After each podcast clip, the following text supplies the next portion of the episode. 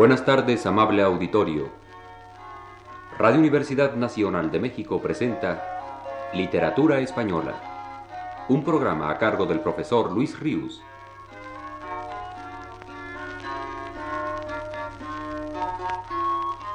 El profesor Luis Ríos nos dice en su último texto. Las rimas de Becker, de las que vengo hablando hace varias semanas, ofrecen a los ojos del lector una rica galería de retratos de mujeres de rasgos físicos y espirituales cambiantes. Tratemos hoy de perfilar un poco algunos de los tipos femeninos beckerianos más característicos. Empecemos por ver a esa mujer silenciosa y luminosa a la cual dice el poeta.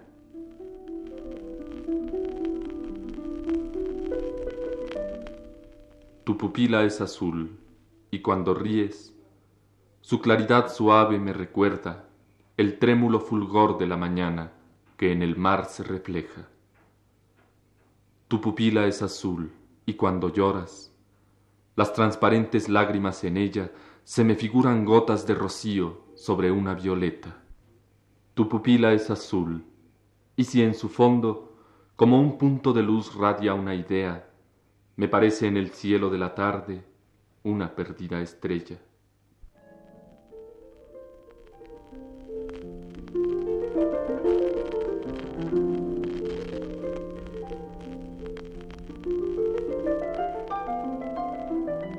Los ojos claros van casi siempre en Becker, iluminando el retrato de mujeres lánguidas, ingenuas, tal vez tristes, a quienes el poeta habla con un acento en ocasiones protector, aunque rendidamente, sumisamente protector.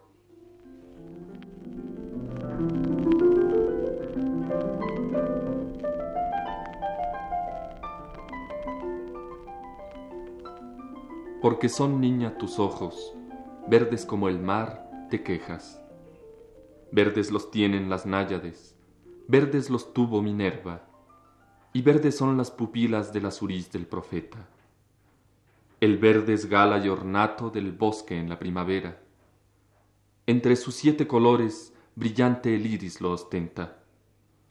Las esmeraldas son verdes, verde el color del que espera, y las ondas del océano y el laurel de los poetas. Es tu mejilla temprana, rosa de escarcha cubierta, en que el carmín de los pétalos se ve al través de las perlas. Y sin embargo, sé que te quejas, porque tus ojos crees que la fean, pues no lo creas. Que parecen tus pupilas húmedas, verdes e inquietas, tempranas hojas de almendro que al soplo del aire tiemblan es tu boca de rubíes purpúrea granada abierta, que en el estío convida a apagar la sed en ella. Y sin embargo, sé que te quejas, porque tus ojos crees que la afean, pues no lo creas. Que parecen, si enojada tus pupilas centellean, las olas del mar que rompen en las cantábricas peñas. Es tu frente que corona crespo el oro en ancha trenza, nevada cumbre en que el día su postrera luz refleja.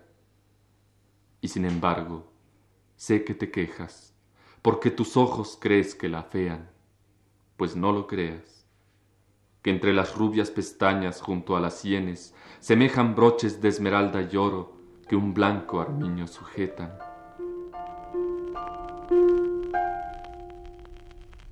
La pureza, tan incitante para el poeta sevillano, la melancolía. La ve generalmente en estas frágiles mujeres rubias y pálidas, tan delicadas como esta a quien le dice,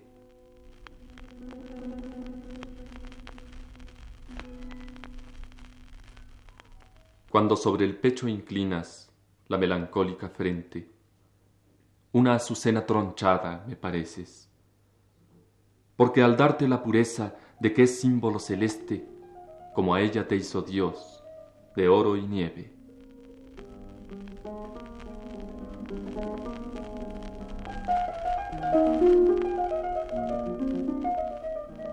Alguna vez el poeta vela el sueño de una mujer así, sintiendo cómo en él se realiza más verdaderamente la comunicación y la entrega del amor. Recordemos esta otra rima.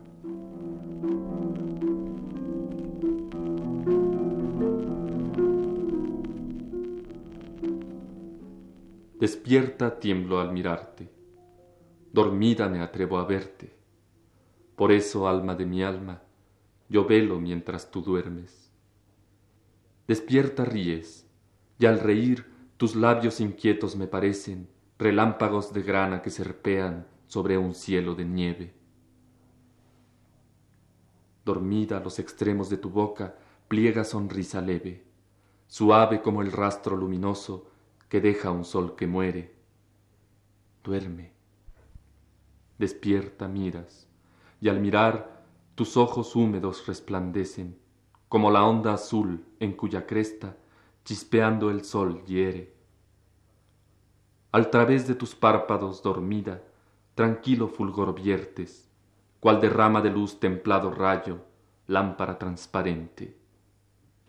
Duerme Despierta hablas, y al hablar, vibrantes tus palabras parecen lluvias de perlas que en dorada copa se derrama a torrentes.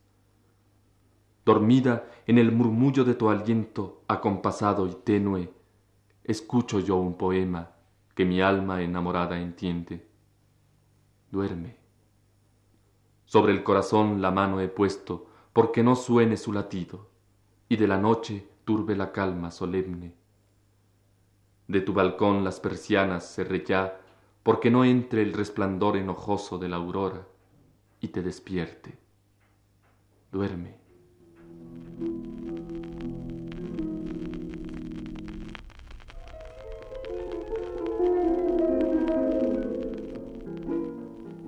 En contraste con ese tipo de mujer luminosa, suave, frágil, hay otra tan característicamente bequeriana, que se nos ofrece arrolladora en su belleza firme, violenta, poderosa. La pasión del poeta despierta y la busca irremediablemente, aunque no sea más que para caer vencido, derrotado por ella.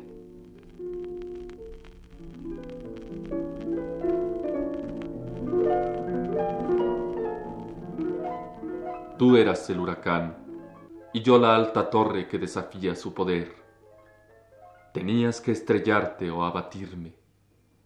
No pudo ser. Tú eras el océano y yo la inyesta roca que firme aguarda su vaivén. Tenías que romperte o que arrancarme. No pudo ser. Hermosa tú, yo altivo, acostumbrados uno a arrollar, el otro a no ceder. La senda estrecha, inevitable el choque. No pudo ser.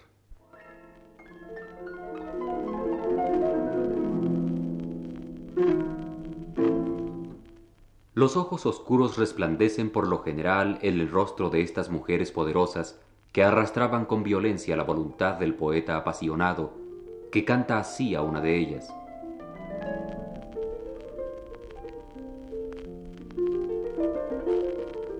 Te vi un punto, y flotando ante mis ojos, la imagen de tus ojos se quedó como la mancha oscura, orlada en fuego, que flota y ciega si se mira al sol. A donde quiera que la vista fijo, torno a ver sus pupilas llamear. Mas no te encuentro a ti, que es tu mirada, unos ojos, los tuyos nada más. De mi alcoba en el ángulo los miro, desasidos, fantásticos lucir. Cuando duermo los siento que se ciernen de par en par abiertos sobre mí.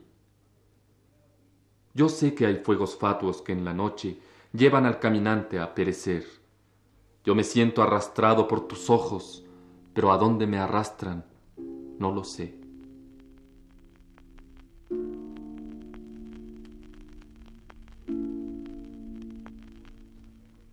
La sola hermosura justifica en el corazón del poeta todas las deficiencias concebibles en la mujer y todas las crueldades.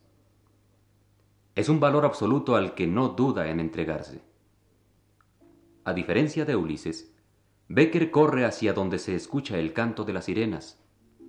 Ese es su destino.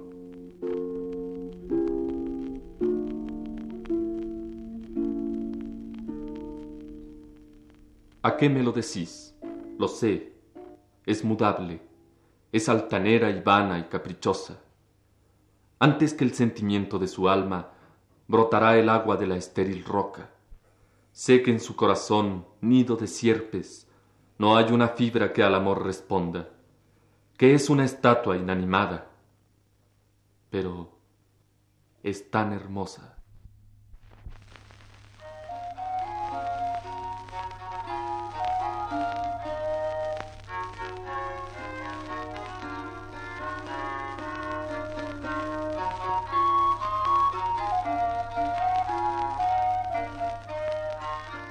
Radio Universidad Nacional de México presentó Literatura Española, un programa a cargo del profesor Luis Ríos.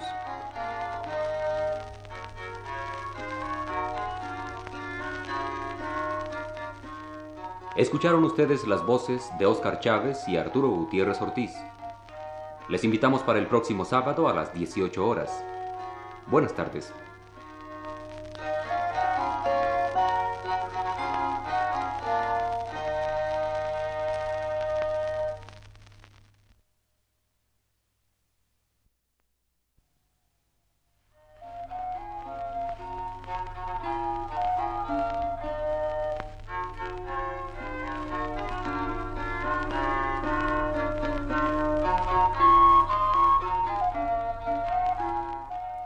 Buenas tardes, amable auditorio. Radio Universidad Nacional de México presenta Literatura Española, un programa a cargo del profesor Luis Ríos.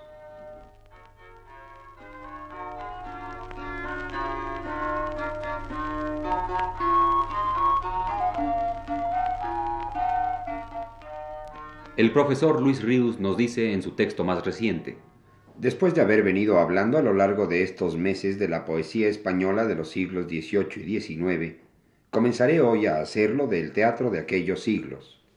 El reinado de Carlos III, escribe Ángel Balbuena, desde 1759 decidió la formación en España de un estilo neoclásico.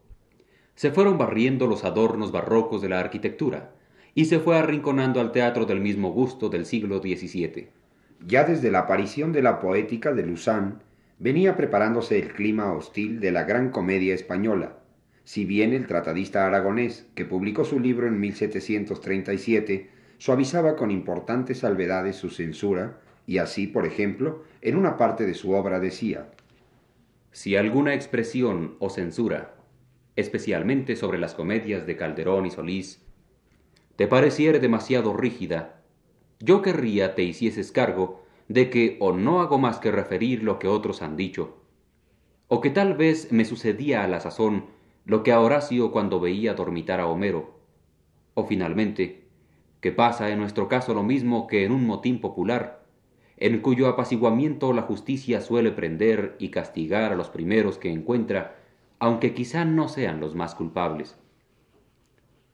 Es cierto que no lo son Calderón ni Solís, y así el desprecio con que algunos hablan de nuestras comedias, se deberá con más razón aplicar a otros autores de inferior nota y de clase muy distinta.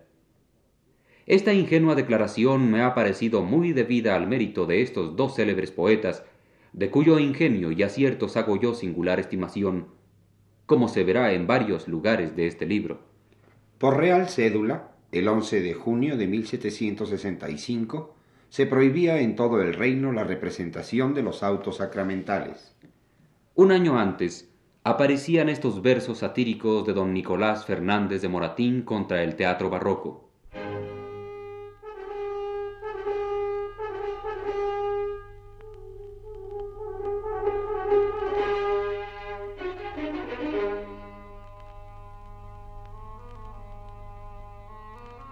¿No adviertes cómo audaz se desenfrena la juventud de España corrompida, de Calderón por la fecunda vena.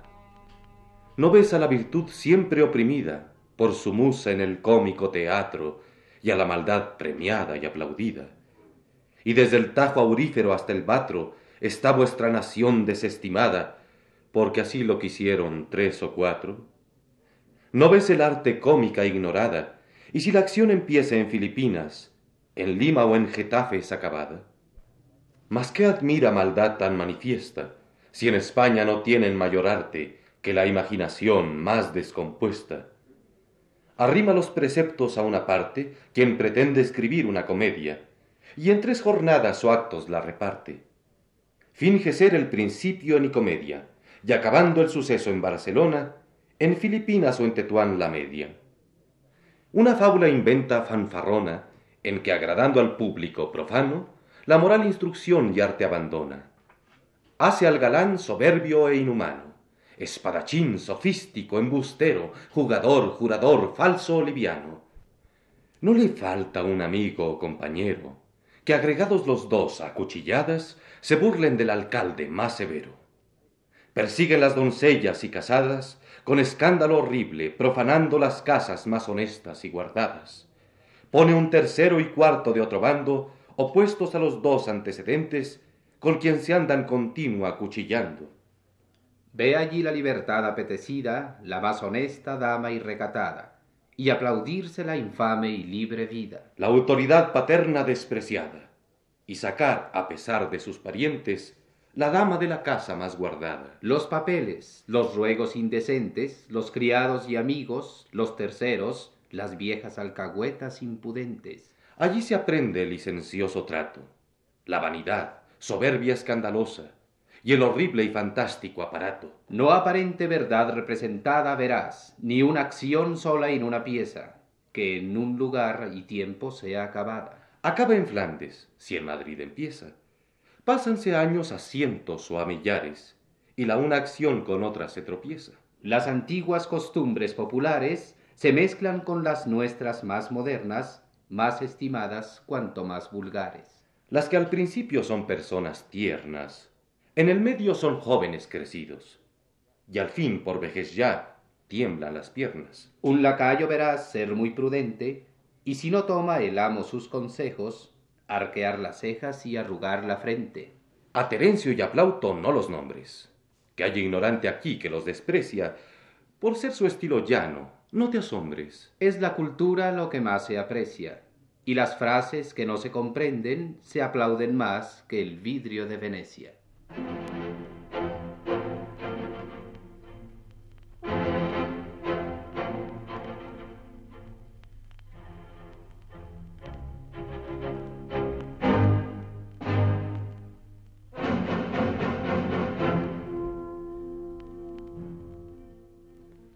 Nicolás Fernández de Moratín fue, en efecto, uno de los más feroces enemigos de la comedia española barroca, en un tiempo en que casi todos los escritores y críticos lo eran también. Para darnos mejor cuenta del tono realmente virulento que tal asunto alcanzó en esa segunda mitad del siglo XVIII, recordemos aún otras palabras del mismo autor de la Petimetra a ese mismo propósito. Los extranjeros, escribe en el prólogo a esa comedia suya, y algunos naturales se burlan de nuestras comedias, y aún ha habido quien afirme que no tenemos una perfecta. Para agradar al pueblo no es preciso abandonar el arte, y si alguna comedia o tragedia escrita sin él agradare, no es por la precisa circunstancia de que estén desarregladas, pues si las tales composiciones tuvieran el arte, serían el doble aplaudidas. Los errores de las comedias españolas son tantos que en algún modo disculpan a los extranjeros, quienes con ridículas mofas y sátiras se han burlado de nuestros grandes autores sin que les hayan valido tantos y tan grandes primores como se ven en sus dramas, porque como la obra está mal concertada en todo el cuerpo, no la libra de la crítica a alguna parte, por más que no esté dañada. Toda esa redundancia superflua e inverosímil de acción y de enredo, escribe más adelante Moratín, es originada de la libertad que se toman de que dure la acción lo que ellos quieren, pues si la redujeran a los límites del arte, no pudieran en tan poco tiempo desatar tantos enredos, y si alguno lo conseguía, tropezaba con la inverosimilitud, porque es imposible, o al menos muy extraño, que en un día y en un paraje le sucedan a un hombre tantos acasos.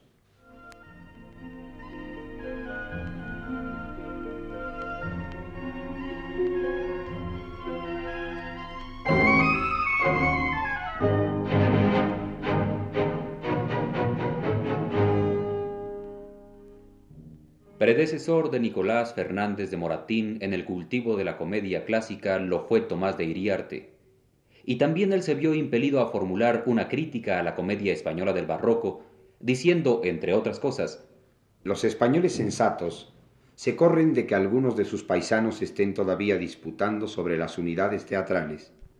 Entre nosotros, todavía no han acabado de admitirse generalmente ni siquiera aquellas reglas que están fundadas en la razón natural y autorizadas con la práctica inconclusa de buenos autores cómicos y trágicos, que florecieron en siglos no bárbaros. Dura aún aquella casta de gente que nunca se ha detenido a discurrir si acaso una comedia será lo mismo que una historia o una novela.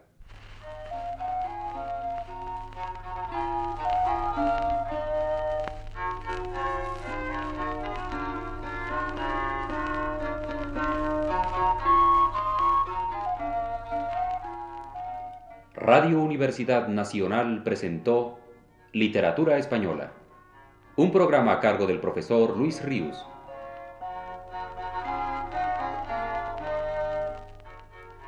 Escucharon ustedes las voces de José Estrada, José González, Claudio Obregón y Arturo Gutiérrez Ortiz.